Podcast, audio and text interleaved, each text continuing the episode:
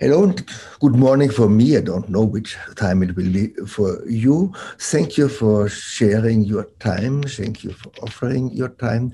The good luck is we are doing this online. Of course, you know, if you want to get a coffee or you want to read your uh, your messages which you got on Facebook in this time, you can do it and nobody will disturb you. This is one of the huge qualities which the new online society gives us as a side effect of the beautiful new telesociety. We are now speaking about my piece Einklang freier Wesen, with the second title Aus freier Lust verbunden. First, I want to say I was really surprised and proud that uh, Tobias Rempe and um, his ensemble decided to make this beautiful project about my piece. It's a very old piece. I composed it 27 years ago. And for a composer, this is really a situation of a huge honor that such an old piece gets a new kind of importance within a new surrounding. So what I did in this piece was a kind, I was not conscious that what I did was a kind of a very new way to understand the identity of a work.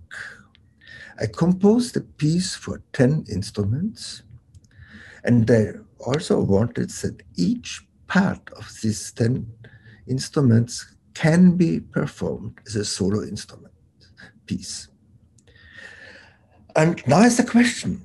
I was certain asked very often, well, Georg, is this an ensemble piece where you can play the parts as well as a solo pieces? Or are these 10 solo pieces which you can play together? And I never could give an answer to this because it's both. And this work is a work which has a kind of double identity, or in this case, better to say, of 11 identities, the 10 identities of the solo pieces and the one identity when all played together. And I also found that some of the combination of these instruments create a chamber music which I really liked, and some not. The others had some beautiful moments, but there were also moments where it did not really work. And therefore, I could only allow, or make it possible for a very few number of uh, chamber pieces to be performed. Now, I was asked, what do you think about the idea to allow a version of this piece where the listener is able to decide which combinations they want to listen to. And I thought, well, that's a solution. If it sounds bad, I don't have to do anything. The listener just will change the instrumentation by themselves.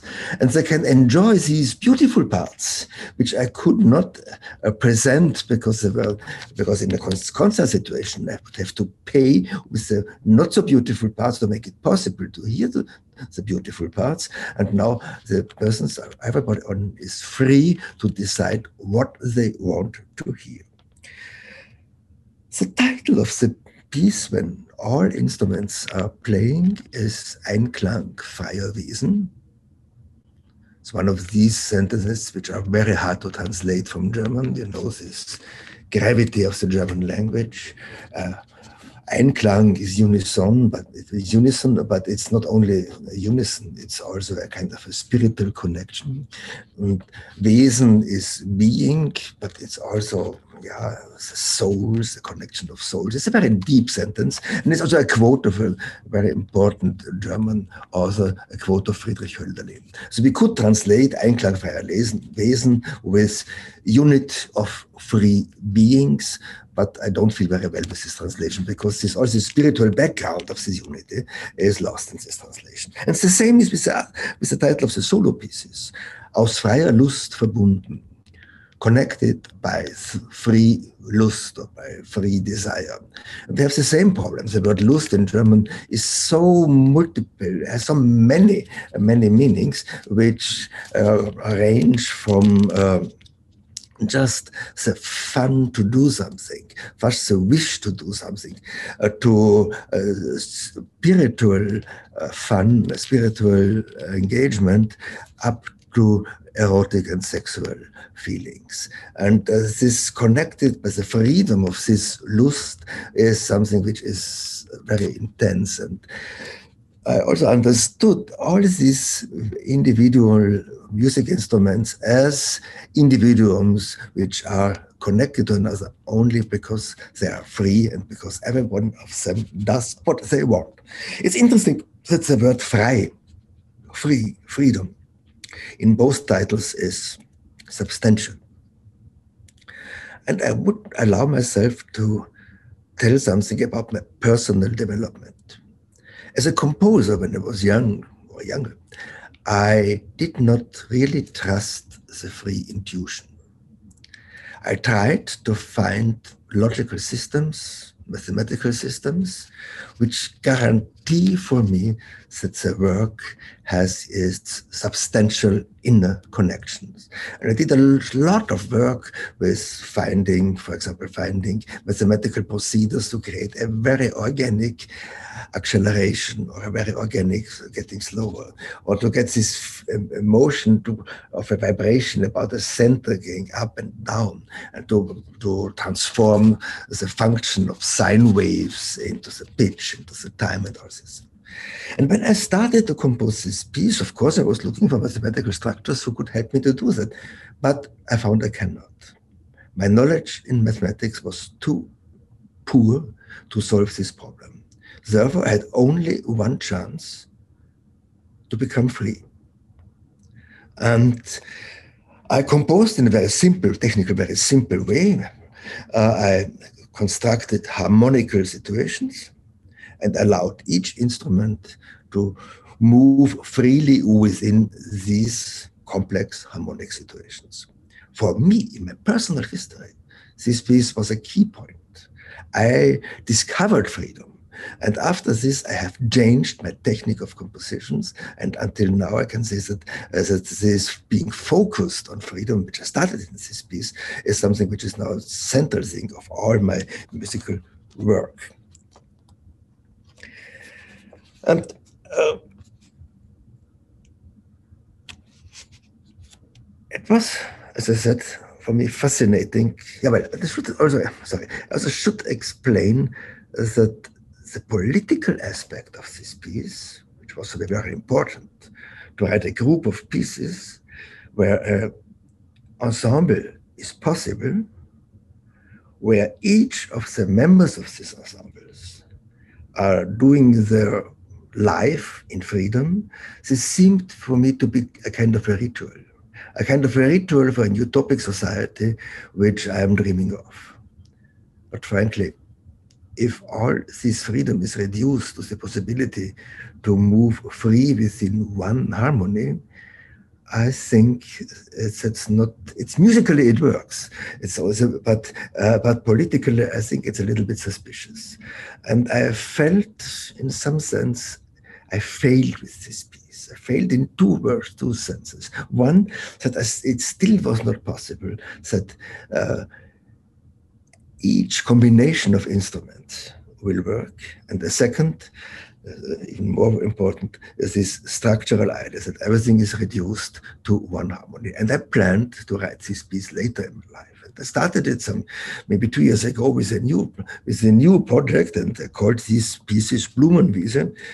And then I found I'm still not able to do to do it. Even these it's a beautiful pieces in the same way as I believe that Einklang für Wesen and Freie Lust verbunden are beautiful pieces which I love and I'm happy that they are performed. But um, this political idea did not work in the others as well. And I hope I'm now 67. I hope within the next 20 years I will be able to do it because maybe if I cannot do it then it, might be too late. But this is one of the things which I want to finish in my life. You understand? This is a piece which is very, very important for me personally in many matters. And when I was asked to, if I would agree with this project, I said, of course, great. And we'll do everything to make it possible.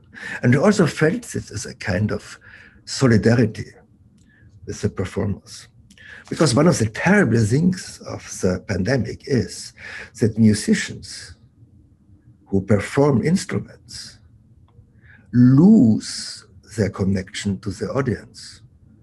And it must be, all must be conscious that to be a good performer also needs not daily, but weekly and monthly challenge to stay in front of an audience and to feel this, this uh, interaction between the sounds they produce and the way these sounds are these sounds are perceived and to find a possibility which makes sense for them.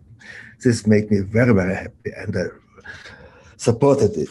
And i have to tell it's a small detail it's, it's this thing is not a business for me because my publisher, Universal Edition in Vienna, only agreed for this to this project if I if my part of the royalties is zero percent, and I love that this was possible, and I'm happy to support it. And maybe you will understand that I was a little bit concerned or even annoyed when I perceived that this piece was used in a symposium about the future of telesociety. Because this is not what I believe in. I, of course, in each disaster, there are some people who are the winners if there's an earthquake, it's a very good time after the earthquake for construction companies. And uh, this COVID 19 is a very good time for, let's say, companies who sell online shopping or companies who sell uh, disinfectants. But I think art is something different. And I believe today, when I see what really happens with this, I am deeply sad about the way how society handles this pandemic. We see our society is controlled by old men, some old women. And old men have a, I'm old man too, I'm not really touched by the pandemic. I had my life. I have enjoyed a lot of things in my life, and now if I have two years where I can just, uh, just be focused in my room, it's fine. But what is this for a young family? What is this for a student? Think on my students who lose one or two years of their life. And I remember how important these years have been for me. What is this for the even younger generation? the teenagers who develop their personality, who, de- who discover their bodies. I imagine young people who give the first kiss in their life on the screen. What does this mean for their lives? How much pain is in this? And I'm really angry that society does not take care of this because the, because this society which is controlled by old people who don't need don't need all this anymore. Yeah? Uh, they uh, they forget the pain and the suffering of these younger generations, and they also forget the pain and the suffering of the artists who are used, especially musical artists, who are used to communicate with the audience. Of course, the possibilities of computer art, of online art, is amazing. It's wonderful. Of course, there will be done a lot, and there will be done amazing and good art with this. But I just want to tell one small detail. There is exists one element in art, in popular art, which is completely done electronically. It's the popular music. And look how important live concerts are for them. As my wife is really in love with Prince. And she has all these recordings of but when she had the possibility to hear a live concert with Prince, had it once in her life, she's still speaking about this today. And we must be conscious that this energy, that this quality is something that we have to fight for. And I would add one thing for me as a person, as a composer, I understand it as a part of my resistance against this dictatorship of, let's say, of YouTube the dictatorship of reducing music to the soundtrack, which we can easily communicate electronically. That the resistance against this is an absolute necessity. And for example, when I compose music, which has to be performed in complete darkness,